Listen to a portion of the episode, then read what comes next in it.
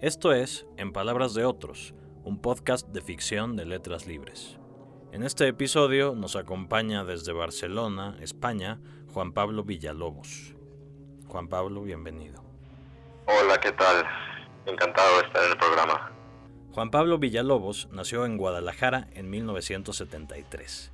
Es autor de las novelas Fiesta en la Madriguera, Si viviéramos en un lugar normal y Te vendo un perro, que pueden leerse en español, en inglés, en alemán y en varios idiomas más.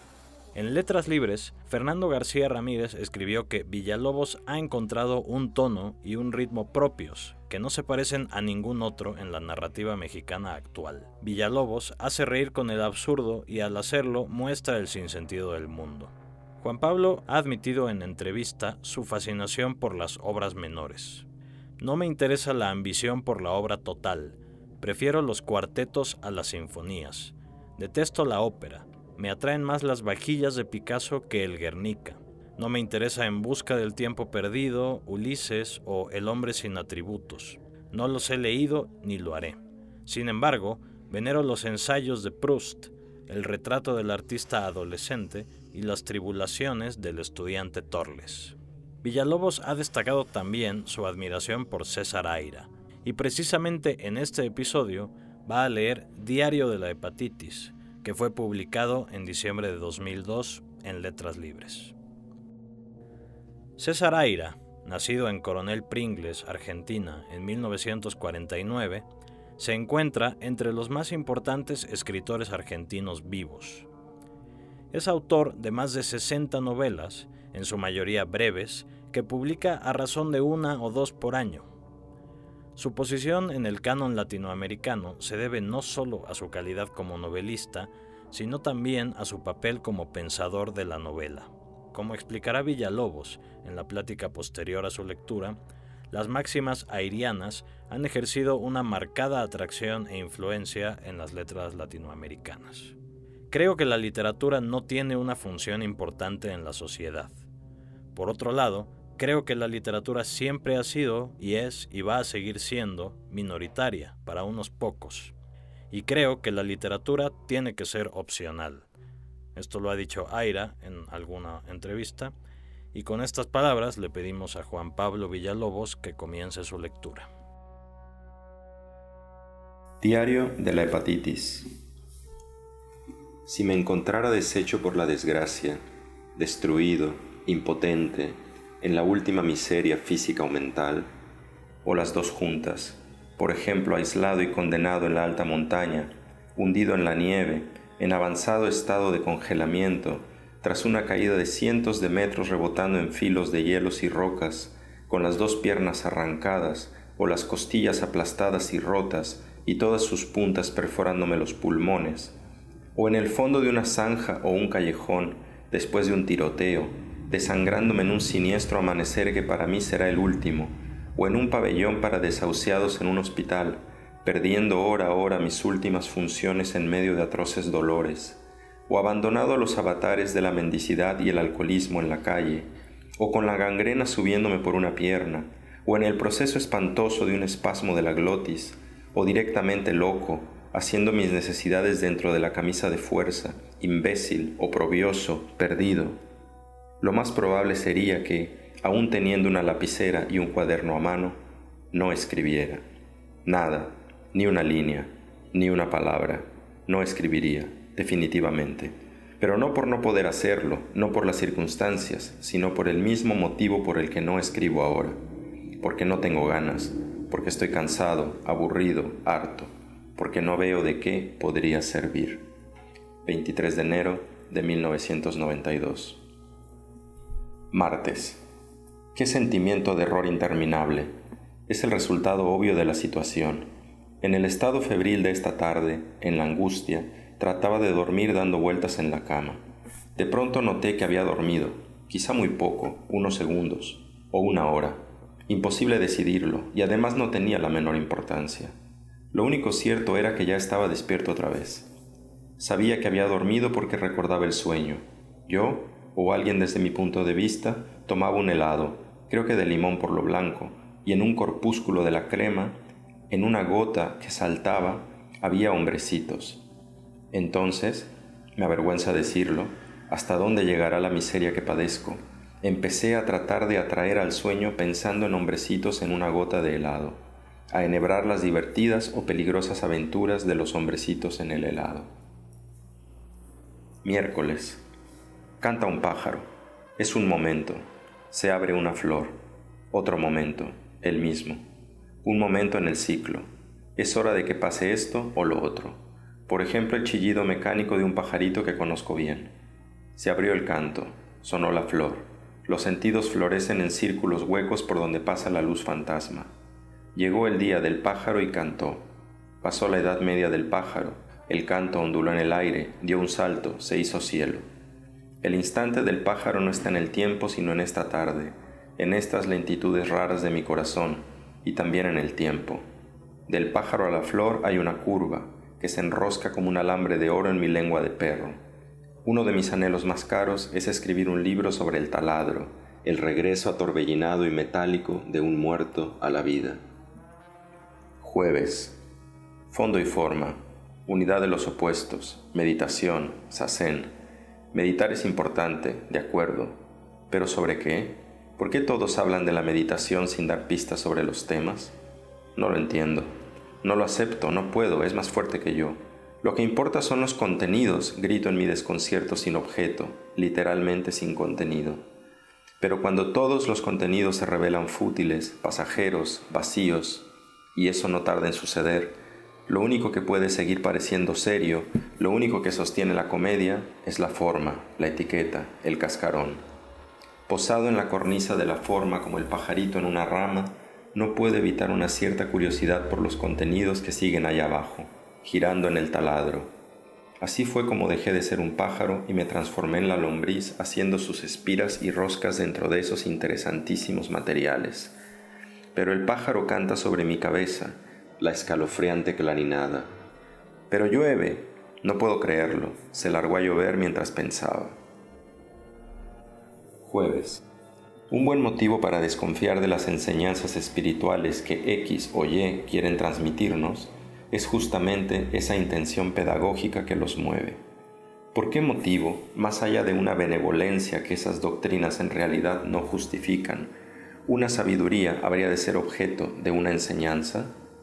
Se supone que de saber a enseñar el pasaje es natural, fatal, gravitatorio, y es todo lo contrario. Si lo que pretenden los gurús es acrecentar su clientela, o no sentirse tan solos, o brillar, entonces son falsos gurús, perfectos fraudes. Y eso es imposible, es pensar mal, es hacerle el juego a los charlatanes. La explicación más bien está en la doctrina misma.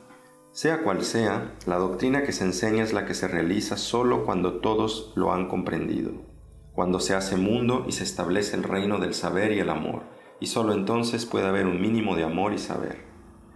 Claro que eso no va a pasar nunca, ni el utopista más descabellado puede pretenderlo en serio. Es como en Soloviev. ¿Por qué debemos practicar el sexo? Porque no disponemos de otro modo de producir el advenimiento del reino del amor.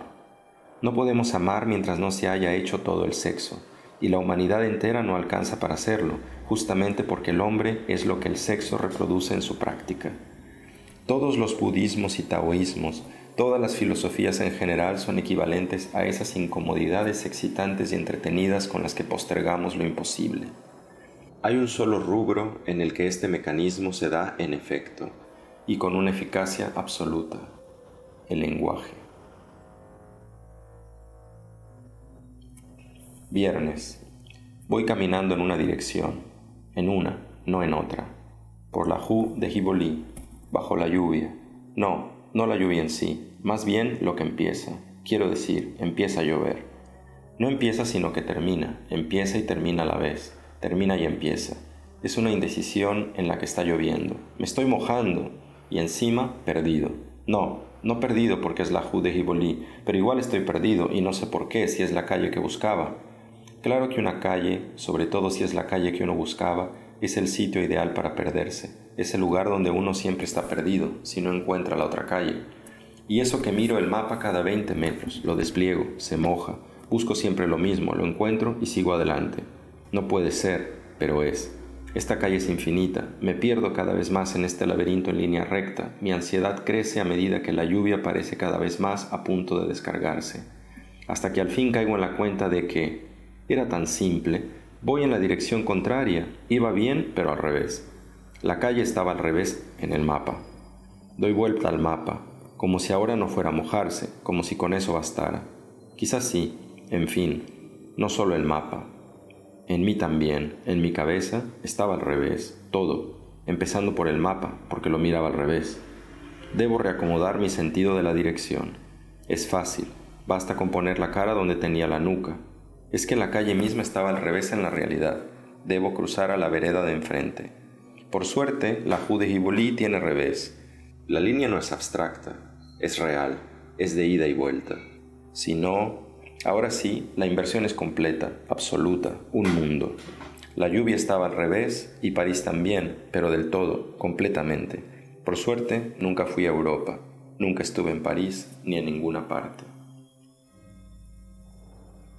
Viernes. ¿Qué es la entropía? Digo entropía por decir algo, cualquier cosa. Estuve hojeando esa enciclopedia de datos útiles. No sé para qué pierdo el tiempo.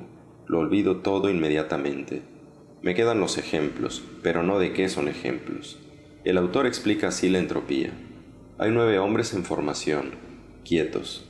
Les ordenan dar un paso pero sin especificarles la dirección. Puede ser adelante, atrás, a derecha o a izquierda. Obedecen y dan el paso.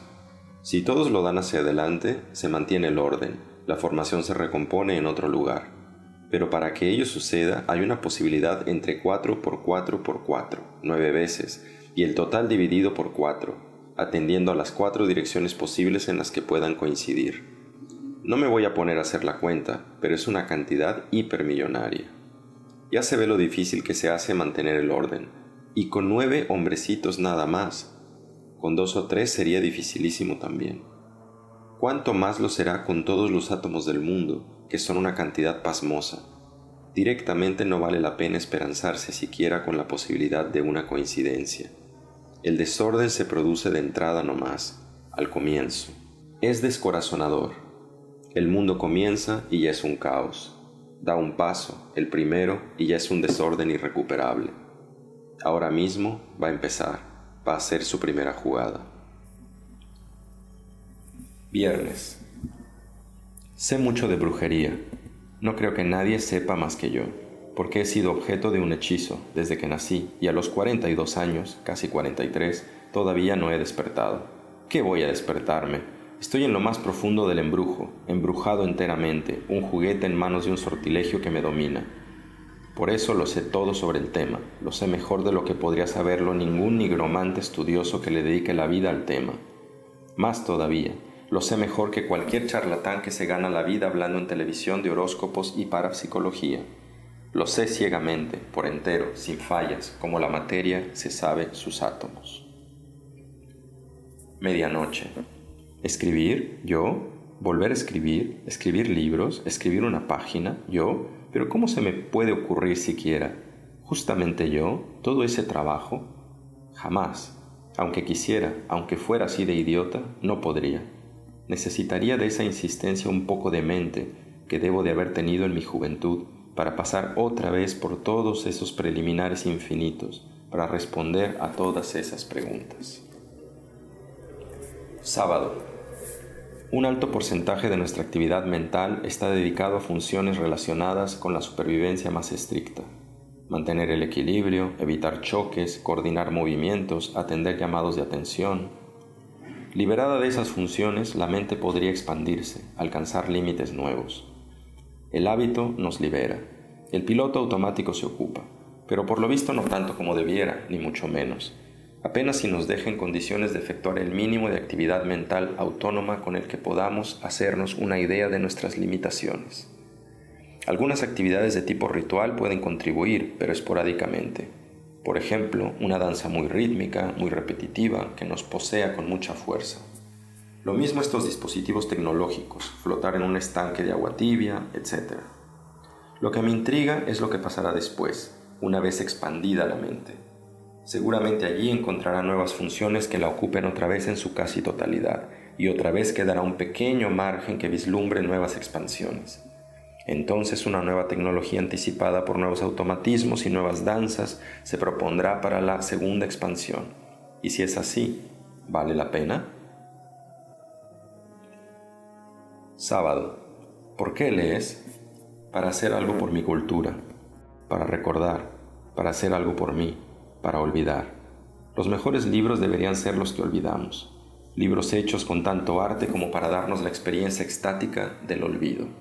Pero los mejores libros pueden usarse también con el fin opuesto. La filosofía, por ejemplo. La leo para tener un fundamento académico con el que dar clases o escribir artículos. O bien la leo para transformarme, pero los objetivos se comunican. ¿Qué otra transformación hay que valga la pena que no sea la de volverme un apreciado profesor y autor de asuntos filosóficos? ¿No es la única transformación posible? Y la más simple, ya que la otra me parece que implica gran cantidad de manipulación del saber, mucha creencia, muchísima, sinceridad, hipocresía, simulación. Sábado. De acuerdo, no voy a escribir más. ¿Por qué? No tanto porque me espante el trabajo. Al contrario, lo que me espanta es el vacío de no tenerlo. Es por la maldición del proyecto, no puedo escribir sino con un proyecto, y el proyecto se pone en el futuro, aniquilando el presente, borrándolo. Es un sacrificio, el sacrificio de la vida, en cuotas. Es difícil escapar del proyecto. No sé. Habría que volver del proyecto, no ir hacia él, como en mi historia del taladro, en ese estúpido proyecto de novela que tuve. Preferiría no hacer nada, nunca, que tenga un objetivo. Sábado, ¿Cómo es posible que la gente no haya captado la belleza del puro Tao de la inacción? Yo iré corriendo como un loco hacia ellos, con la cucharita entre el índice y el pulgar bien alta. ¿Cómo es posible que todavía haya gente que no perciba la grandeza del puro Tao de la contemplación? Iré a su alcance corriendo con la bisagra de mi ventana en la mano. ¿Cómo es posible que alguien se aleje en un colectivo sin haber visto el puro Tao de la sabiduría? Yo correré atrás durante kilómetros blandiendo en la mano para que pueda verlo por la ventanilla el destornillador.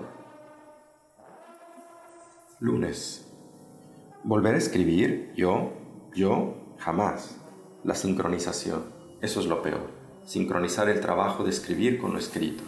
Las palabras con su significado, el sentido con el sentido. Vérselas con el tiempo, con el solo tiempo del que está hecha nuestra vida. Es pavoroso. Pero dos tiempos, eso supera toda incomodidad imaginable.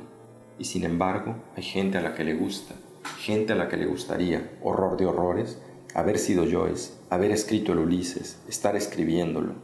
Y es lo que hacen, pobres infelices. Martes.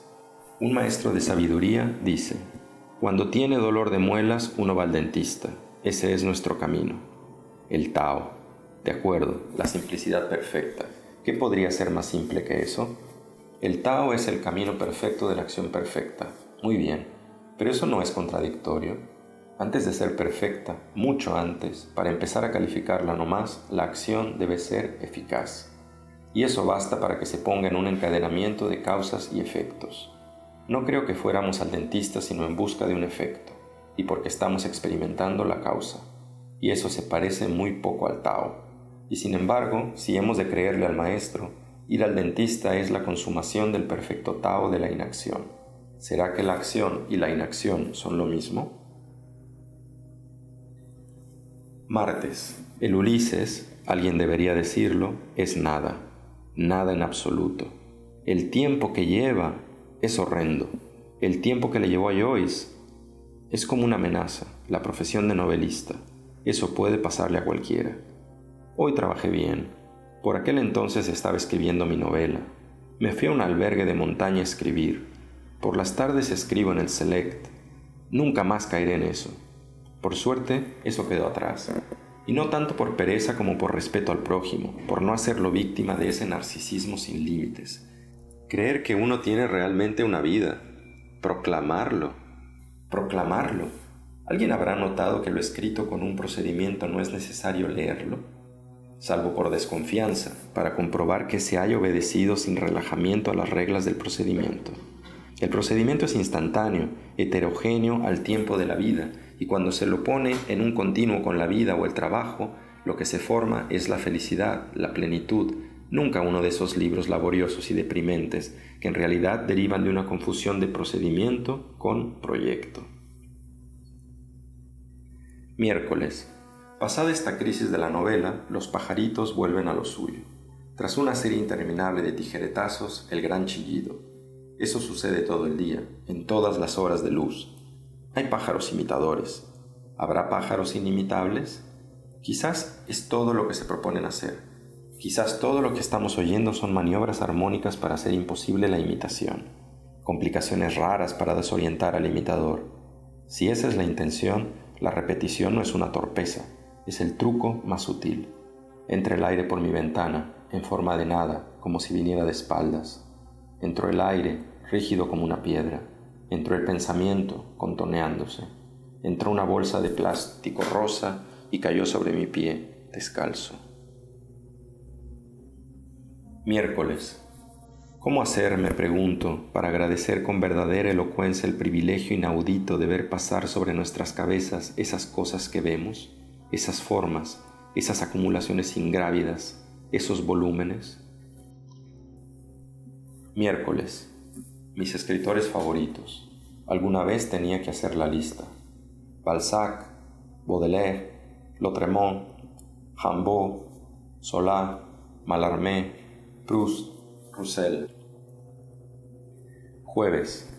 La vía del recto Tao olvida dos elementos fundamentales, la procrastinación y el acto gratuito, elementos que por lo demás están relacionados entre sí como contrapesos en las dos puntas de la causalidad. Jueves. No escribir. Mi receta mágica. No volver a escribir. Así de simple. Es perfecta, definitiva, la llave que me abre todas las puertas. Es universal, pero solo para mí. No pretendo imponerla, ni mucho menos. ¿Cómo pudo ocurrírseme? Ahora creo saberlo. Y eso explica a su vez su eficacia. Sucede que soy un escritor. He llegado a serlo, cosa que jamás habría esperado, sinceramente. Los que pueden fantasear con escribir son los lectores, la humanidad del tiempo. Un escritor, no. Yo, no. Ya he pasado por eso. Pasatiempo favorito, la epilepsia. Viernes. Se me ocurre una nueva aplicación del continuo, la negación del pensamiento. En el extremo de esa negación hay una afirmación por la que el pensamiento vuelve a formarse, sin interrupción alguna. No sé cómo he podido hacerme este pasatiempo contradictorio de buscar ejemplos de continuo, siendo que los ejemplos son discontinuos y el continuo no puede tener ejemplos porque no se tiene más que a sí mismo salvo que sí tiene ejemplos.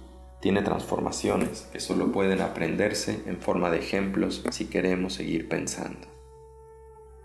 Viernes. La ondulación de la realidad. No, no está bien así. Debe decirse la ondulación. La realidad es adjetivo. Sábado. Después de una eternidad de nubes en una dirección, se me había hecho natural verlas correr de derecha a izquierda. Esa dirección era la forma misma de las nubes. Hoy al amanecer las veo deslizarse al revés. Vuelven. Voy a ver todas las nubes que vi.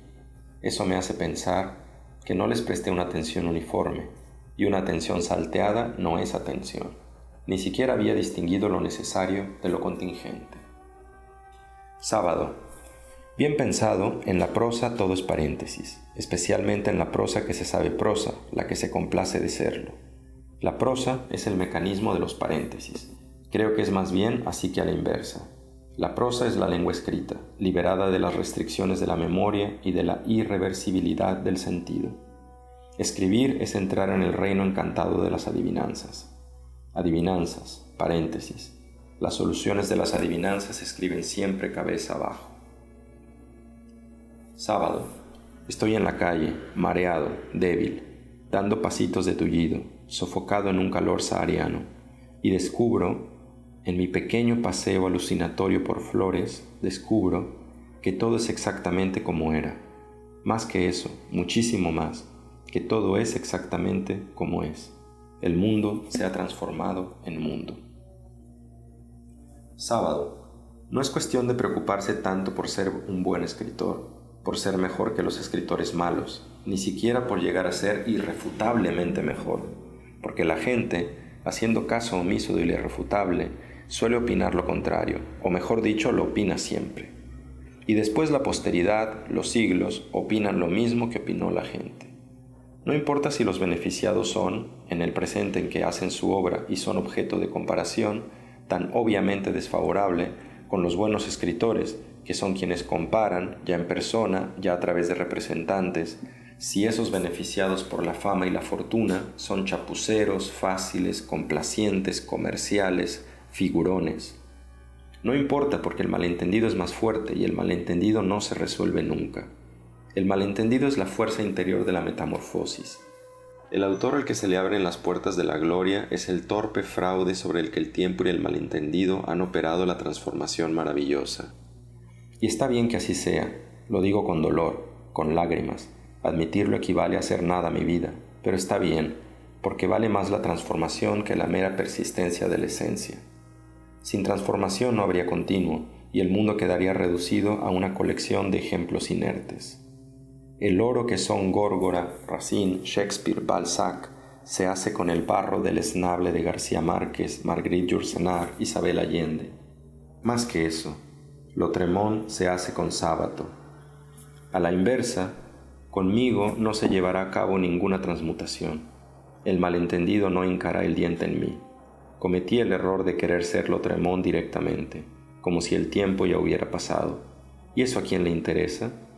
Estéril, abandonado, atravieso mi posteridad con una completa nada. Domingo. Luz, madre del sueño, industria blanca del bostezo, la somnolencia y el dormir profundo, claridad de hipnotismo, ojos que se cierran en las transparencias del aire, día que me adormece en sus honduras cada vez más iluminadas, deslumbramiento narcótico. Lunes. Cuando se habla de la segunda conciencia, la conciencia de la conciencia, y de la tercera y la cuarta, no puedo dejar de pensar que el modo de detener esa escalada es crear una ficción, un dispositivo como los de la literatura, que sirva de escenario, laboratorio, estadio final de todos los infinitos. Miércoles. Números proporcionales. Al parecer son los que forman una serie en la que el cuarto es al tercero lo que el segundo al primero. Por ejemplo, la mitad o el doble. Claro que cuando la relación es más sutil, por ejemplo, si uno es la mitad del cubo del otro, debe de ser casi imposible completar el trío. Sin embargo, hay un método, y parece ser que todo el mundo, menos yo, lo conocía. Se multiplica el segundo por el tercero y se divide por el primero. A ver si sale. 11 por 20 entre 8, 27.5. 4 por 9 entre 2, 18. 3 por 5 entre 1.5, 10. Sí, sale. Nunca jamás se me habría ocurrido. Viernes. Hay una mujer en el barrio, alta, flaca, rubia, de edad indefinida, que se pasea repitiendo, Vete, Satanás. Es su ensalmo, su paseo, su om. Va y viene todo el día. Debe de tener su base de operaciones en el templo evangélico de aquí a la vuelta. La veo desde la ventana. El barrio está pasando por un momento raro. Una anciana agoniza en un dormitorio de planta baja a la calle, con la ventana abierta, la cama al lado de la ventana, un velador encendido en la mesita de luz las 24 horas. Otra, provecta, deformada por la delgadez, vigila en la puerta de la casa de la esquina, justo frente a mi ventana. La sacan en la silla de ruedas a las 8 de la mañana y ahí se queda hasta la noche, apenas cubierta con un camisón blanco, mostrando las piernas esqueléticas. Los pájaros sacan chillando uno por uno todos los tornillos de estos días interminables. Vete, Satanás. Me pregunto si existirán de verdad las inclusiones del tipo, yo estoy en mi cama, mi cama está en mi casa, mi casa está en el barrio, el barrio en la ciudad, la ciudad. Quizás existen, pero en un registro instantáneo, sin duración. El tiempo las está desplazando todo el tiempo, aunque yo siga en la cama. Mi cama está en el mundo, el mundo está en el barrio, el barrio está en mi casa, no es tanto un sistema de inclusiones como de expulsiones. Vete, Satanás. Y es menos un ensalmo o una amenaza que una descripción. Las expulsiones se consuman sin cesar, a gran velocidad todo el tiempo, como un desplazamiento incesante y atorbellinado. No se concibe la poesía argentina de los años 60 sin la loca. Es el personaje central, la figura recurrente. Si alguien alguna vez se propusiera hacer un estudio de la poesía de Alejandra, paradigma de los poetas de esa época, debería empezar por La loca. La loca era una ficha poética, desprovista de sentido. Tardó muchos años en recuperarlo, pero aquí también recuperarlo no es incorporarlo, sino expulsarlo lo expulsado por el vacío creador. Les ama Lima. Viernes. Alguna vez debería escribir sobre estas contemplaciones del crepúsculo. Cómo me siento frente a la ventana y clavo la vista en el cielo, en el rosa, como un maniático, sin parpadear. Primero el rosa, después el plus rosa. Se repiten, escalonados, hasta que mi amiga, la nubecita negra en forma de murciélago, colgada en medio de esas planchas de rosa. A propósito, hoy mi nubecita negra vino adornada con un moño de vapor gris, hasta que mi nubecita se incendia, se carboniza, y el cadáver toma forma de castañuela y se entrechoca con un clap clap en medio del milésimo plus rosa y parte hacia arriba, vertical, como una flecha. Sábado. La horrenda experiencia del fin del mundo sin embargo, inocente, vivida casi al modo estético, en la Plaza Flores. Yo tenía en la mano, tomado con el índice y el pulgar, un terrón de azúcar. De pronto se disolvió en mis dedos. Si por un instante pude pensar que era por causa de la humedad, no tardé en desengañarme. El aire había tomado un resplandor verde, amarillento, y fue todo respirar y morir. Todos, el mundo entero, morimos en ese instante. Y sin embargo, hubo algo así como una sobrevida, siempre la hay, para pensar lo siguiente. Se había descompuesto la química de la atmósfera. Los átomos velocísimos llevaban la catástrofe a todas partes. En ese instante cesaba la vida en el planeta. Muy bien, pero eso, ¿quién lo sabía? Los científicos cesaban de vivir también. No quedaba nadie para seguir haciendo ciencia, así que nadie podía estudiar el fenómeno salvo que de algún modo se lo hubiera estudiado antes. Por ejemplo, ¿qué hacía yo en la Plaza Flores con un terrón de azúcar en la mano? También está la posibilidad de que haya sido un sueño. Martes. Los pájaros cantan porque están lejos y viceversa. La distancia que me separa de ellos es el canto, el resorte. Si estuvieran cerca, habría dejado de oírlos hace mucho, en otro tiempo, en otra era ya me habría olvidado. Las nubes no admiten el menor cambio de ubicación ni, mucho menos, de posición. Deben quedar perfectamente inmóviles en su sitio. El menor desplazamiento las destruye. Jueves. Es de todo punto imposible que yo pueda oír el canto del pájaro. Para ello debería estar en su radio, vale decir, debería haber una especie de círculo, conmigo en el borde y el pájaro en el centro y una línea que nos uniera. ¿Y dónde está esa línea? ¿Quién la ha visto? Si existiera, sería un fenómeno más, agregado al mundo. Por esa línea vendría el canto, veloz y sin detenciones. Sería el camino, el Tao, y el Tao no puede estar en el mundo antes que yo. No puede ser un camino que me esté esperando para transportar el sentido, que se acumula como un ovillo en el pío. Mi primera pregunta después de esta lectura sería ¿qué es lo, primero que tú puedes decir después de, haber leído este diario de la hepatitis? ¿Cuál es como tu primera reacción, tu primer pensamiento respecto a, este, mm, a esta novelita, como la llamaría César Aira?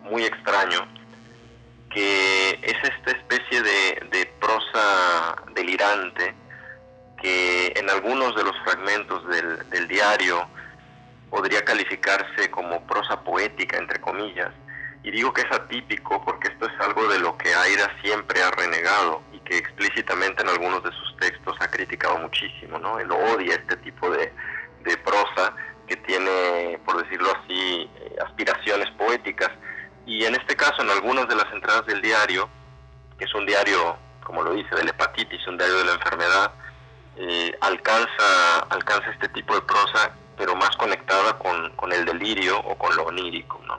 El diario de la hepatitis tiene la peculiaridad de que, bueno, tal vez no es estrictamente un diario y ciertamente la hepatitis no aparece en ninguna parte del relato.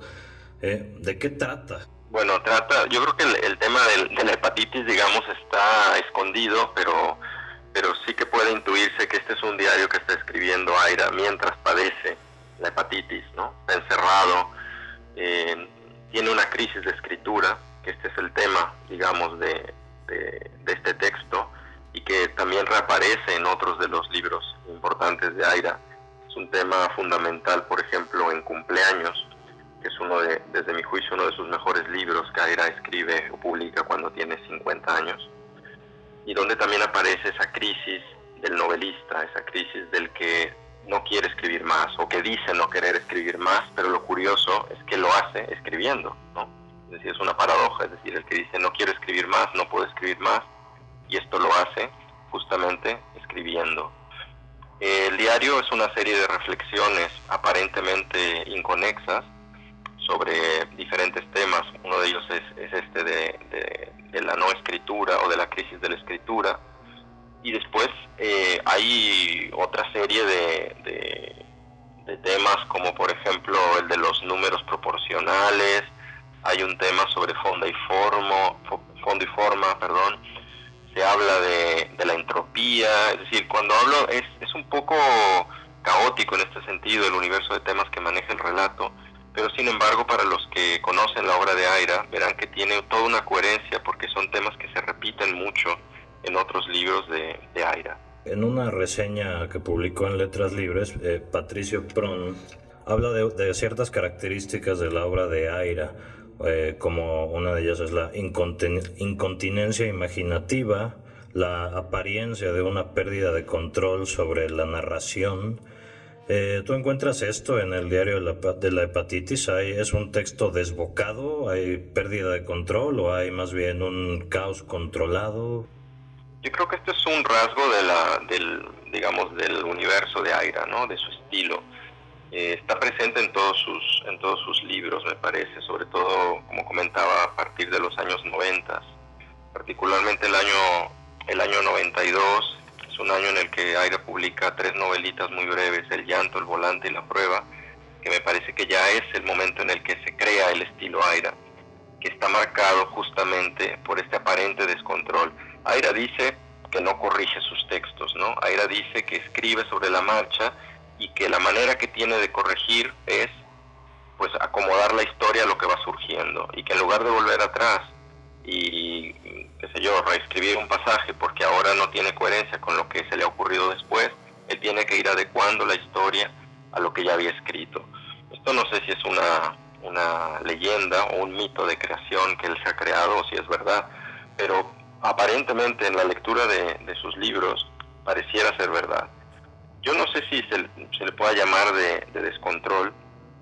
Yo creo que tiene más que ver con, una, con un concepto de la creación artística en general y no solo de la creación literaria, que Aira ha manifestado en bastantes textos y también en entrevistas sobre lo que sería para él importante eh, del arte y de la literatura, que para él lo más importante es el proceso y no el resultado o lo que él llama el procedimiento. ¿no? Esto emparenta la obra de Aira con eh, las vanguardias, ¿no? con esta idea de las vanguardias de principios del siglo XX, donde se decía que lo importante no era la obra, lo importante no era el resultado, sino el procedimiento, el acto de creación en sí. Em, para mí, aún así, dado que establecen sus propias reglas y sus propios mecanismos, las obras de Aira son obras acabadas, en el sentido de que se cierran sobre sí mismas y yo estoy en contra de algunas opiniones que, las consideran de pronto como eh, mal hechas o que tienen malos finales o que em, porque colocan sobre, sobre la obra de Aira algunos juicios que en realidad son aplicables para una obra literaria convencional y la obra de Aira escapa a este tipo de, criterios. Un poco para apuntalar esto que, dices, eh, cito una entrevista en la que Aira explica, bueno, no la cito, pero explica en esta entrevista que escribe sus novelas a partir de una idea muy vaga sobre la que va escribiendo un poco cada día, ¿no? Entonces la novela termina siendo una especie de diario, precisamente, con anotaciones de lo que sucede, de lo que a él le sucede cada día, y que estas anotaciones de alguna manera van alterando lo que va sucediendo en el libro, ¿no? Eh, en este sentido, pues los diarios de la hepatitis, el diario de la hepatitis, eh, pues sería tal vez una pieza arquetípica de Aira. Sí, de, sí, sí, de hecho, eh, un, tema que aparece aquí en, el diario de la hepatitis y que curiosamente, aunque manifestado quizás de una manera un poquito diferente, hay una evolución en uno de sus últimos libros, un libro magnífico que se llama Continuación de Ideas Diversas, habla de un, el gran conflicto, digamos, para Aira, o la gran contradicción de la creación literaria y de la creación artística, es que la idea de escribir, es decir, el proyecto de escritura, la idea de, de, un libro, es algo instantáneo, es algo que surge en un momento y que está completo. Se me ocurre escribir un libro sobre tal cosa. Eso es instantáneo y está completo en, la cabeza del novelista en este caso. Sin embargo, la contradicción viene en que hay que desarrollarlo en el tiempo. Es un proceso laborioso que se va a extenderse durante semanas o meses quizás. Y esta contradicción parece ser la crisis que, manifiesta Aira en este diario de la hepatitis y que también después manifiesta en cumpleaños, en, en este libro que también es una especie de diario, donde él habla de que no puede, no soporta la idea de seguir escribiendo novelas porque no, ya, no, ya no le apetece o no tiene ganas de hacer el trabajo que supone una novela, lo que él llama eh, trabajar los rasgos circunstanciales. ¿Qué son los rasgos, los rasgos circunstanciales? Pues se refiere a la construcción de un personaje, a la descripción de un, de un, de un escenario. Em, todo este trabajo que construye una novela, él dice que se niega a hacerlo más. Em, entonces, esta, esta idea de, de lo instantáneo, contra el proceso, contra lo que supone escribir eh, eh, una novela, le viene a Aira sugerida, eh, en el caso de, este último libro de continuación de ideas diversas, por lo que supuso en el mundo del arte la aparición de la pintura al óleo, que ya era una pintura mucho más laboriosa, que suponía dedicar mucho más tiempo a la elaboración de la obra artística. Y, sin embargo, todas estas crisis que Aira ha manifestado, eh, que ha manifestado su intención de no poder escribir más, de dejar de escribir más, al final no son más que como bisagras en su obra en las que él encuentra otra manera de seguir adelante. Y me parece que esa manera de seguir adelante que él ha encontrado es justamente ese proceso que tú has descrito, el proceso de escribir cada día unas pocas páginas cada día, digamos, libremente, creo que esto debería ser acotado porque tampoco me parece que se libre a la improvisación absoluta, pero sí que sin tener, como decía antes, que volver atrás para corregir lo que ya se había hecho, sino como utilizando una frase que, que Aira también eh, dice mucho, las novelas de Aira se escribirían como una huida hacia adelante, es decir, no hay que volver atrás, hay que huir siempre hacia adelante. También se le asocia frecuentemente con esta etiqueta que de pronto está muy de moda en la literatura hoy en día de la autoficción, ¿no? ¿En qué consiste esta cosa de la autoficción? Bueno, eh, esto es curioso porque Aira sí, puede, sí que puede calificarse como un escritor de autoficción, en algunos de sus, de sus textos aparece el personaje de Zaraira, notablemente en Cómo me hice monja, una de sus novelas quizás más conocida. El personaje se llama, es, un, es una niña que se llama Cesaraira, una niña, lo cual también es curioso y un poco enigmático. Eh, también en cumpleaños claramente es un, es un, un libro autoficcional o autobiográfico, el diario de la hepatitis también lo es. Eh, y sin embargo, él en muchas, en muchas de sus entrevistas y, y, en algunos de sus textos ha dicho que aborrece la idea de la autoficción. ¿no? Y curiosamente, en, en, este último libro que ya mencioné, en continuación de Ideas Diversas, él parece reconciliarse con la idea de la autoficción, es decir, con la aparición de un personaje narrador que es un escritor cuyos rasgos biográficos coinciden con los del propio autor y que sin embargo eh, se, pone a funcionar en el plano de una novela, no en el plano de, un, de, una autobiografía, eso sería la autoficción. Y él parece reconciliarse con la idea de, de la autoficción porque de pronto eh, dice darse cuenta de que al fin y al cabo la única gente a la que le interesa la literatura pues son los, los que forman parte, o la alta literatura entre comillas, son quienes forman parte de lo que llamamos mundo literario, ¿no? Escritores, editores, lectores profesionales, etcétera. Y él antes había estado abiertamente criticando la idea de la autoficción, diciendo que era algo que alejaba a la literatura del lector común, entre comillas, ¿no? Del lector que se acercaba a un libro como como, como una experiencia estética o como una experiencia incluso de y él ahora parece que a medida que pasa el tiempo se dice darse cuenta de que ese lector es una quimera, ese lector no existe, ese lector lee literatura mala. Y el único lector que lee literatura buena, entre comillas, sería este lector literario que pertenece eh, a este mundo, ¿no? Entonces parece que hay una especie de reconciliación con, con, con, estas, con esta idea de la autoficción.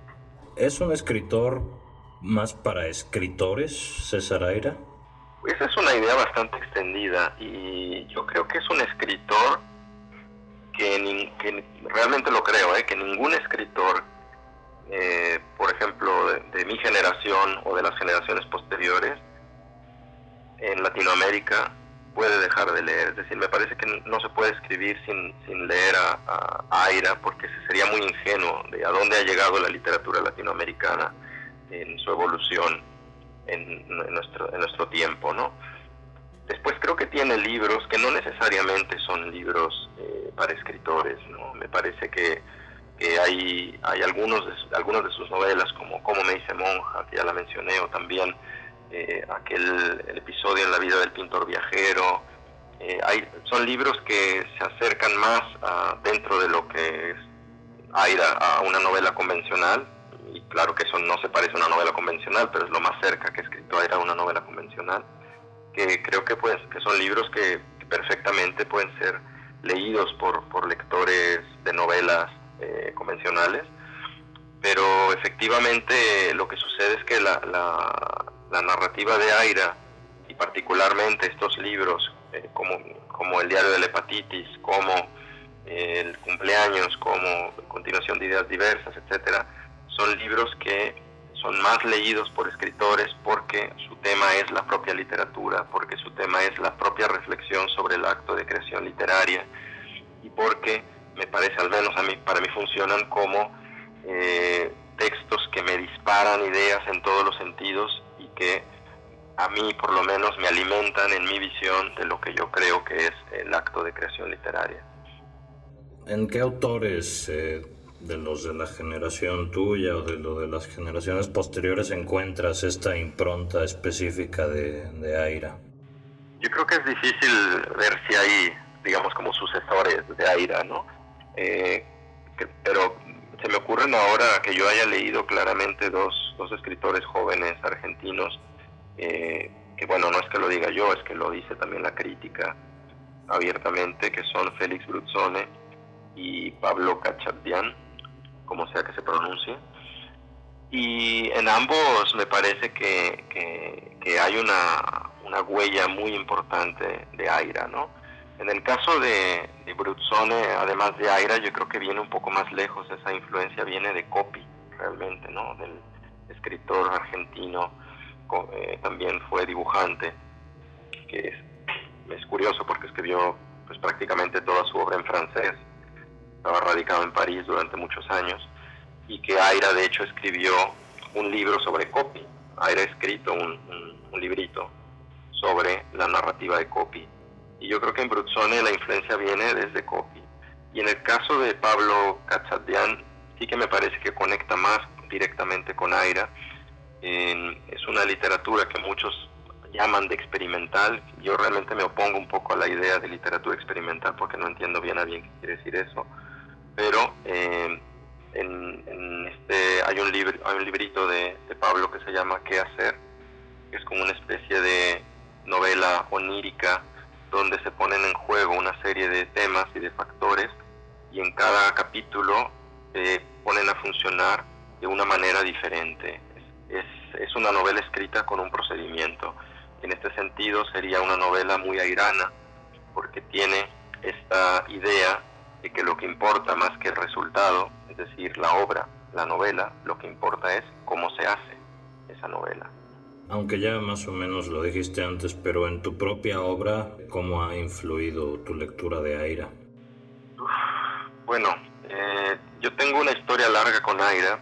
Yo lo empecé a leer en principios de los años del año 2000, cuando estaba estudiando letras, y después estuve participando de un proyecto de investigación sobre la obra de, de Aira en la Universidad Veracruzana publicó un libro colectivo donde yo estuve trabajando durante un par de años y, no sé si hay una influencia, digamos, explícita o directa eh, en mis libros de la obra de Aira, pero lo que sí que hay es una influencia sobre una visión de la literatura, ¿no?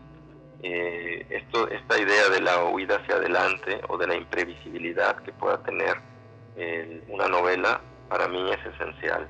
Es decir, yo, a mí me cuesta mucho trabajo plantearme un proyecto y después respetarlo cabalmente. Es decir, voy a escribir una novela donde a un personaje X le va a pasar Y y va a terminar aquí. Esa, esa manera de, de concebir una novela y de escribir una novela para mí me resulta imposible. Y de hecho, conforme voy escribiendo, si voy respetando el proyecto, al final acabo dándome cuenta de que no funciona, de que la novela está muy rígida y, de que así como yo no, ya lo noto al escribir, eh, el lector percibirá esto, este tono mecánico eh, que, no deja que, la novela eh, sorprenda, ¿no?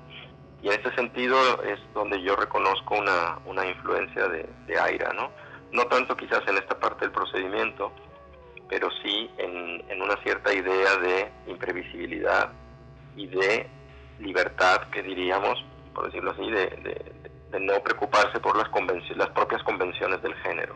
Si tuvieras que hacer una brevísima guía para el lector común para acercarse a Aira, ¿por dónde le sugerirías que empiece y por dónde que continúe? ¿no?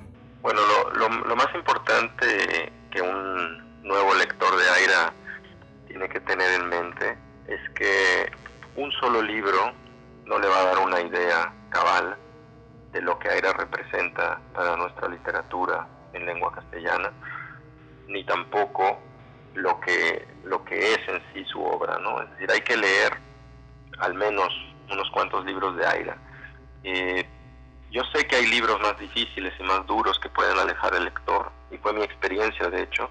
Yo el primer libro que leí de Aira fue Los Fantasmas, y mi primera reacción fue de un rechazo absoluto, ¿no? Porque no entendía qué es lo que pasaba en la obra de Aira.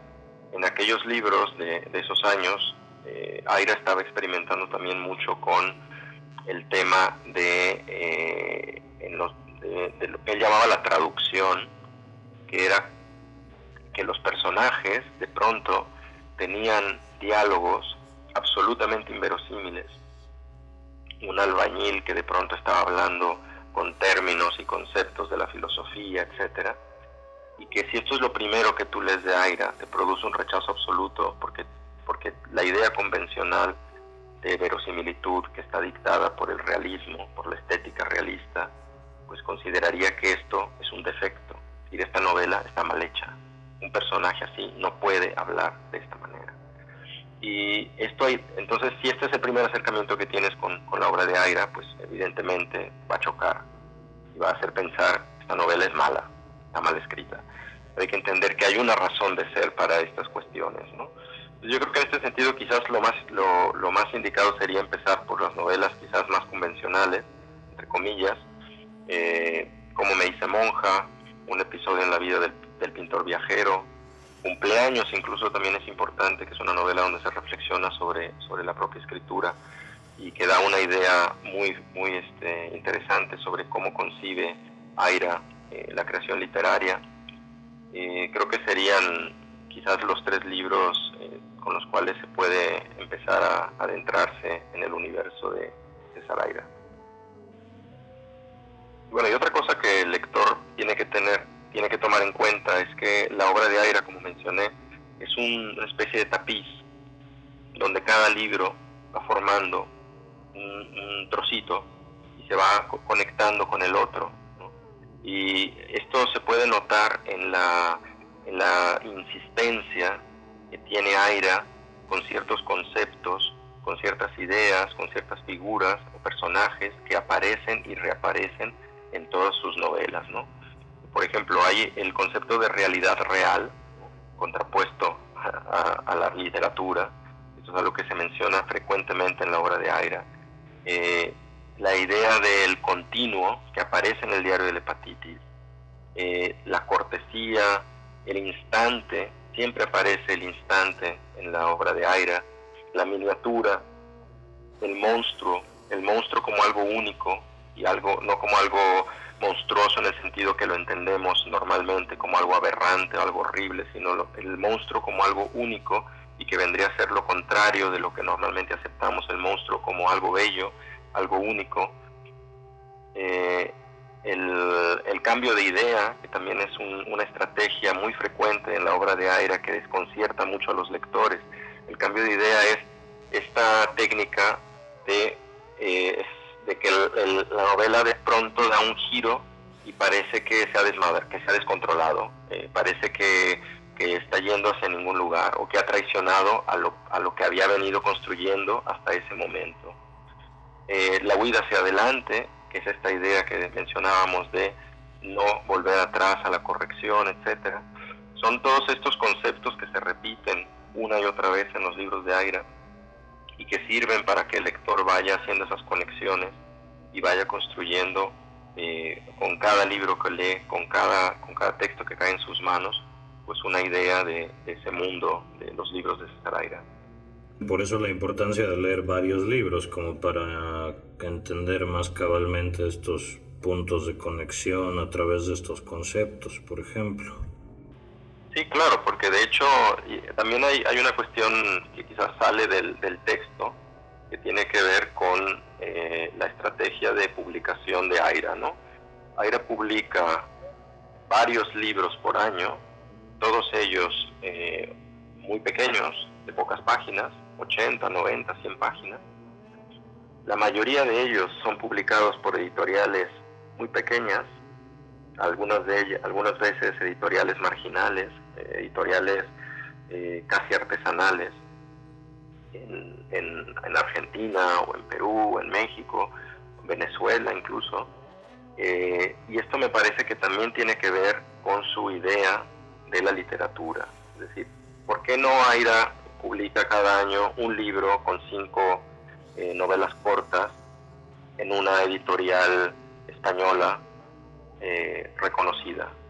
Que lo podría hacer y de hecho lo, en algunas ocasiones lo ha hecho. ¿Por qué no lo hace así? ¿Por qué prefiere publicar estos libros tan pequeños en editoriales minúsculas con mala distribución?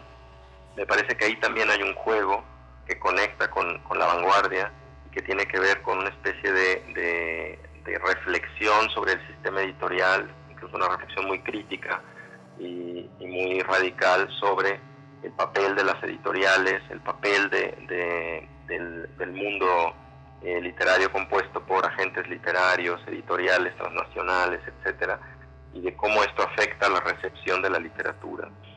Muchas gracias Juan Pablo Villalobos por tu lectura y por esta plática.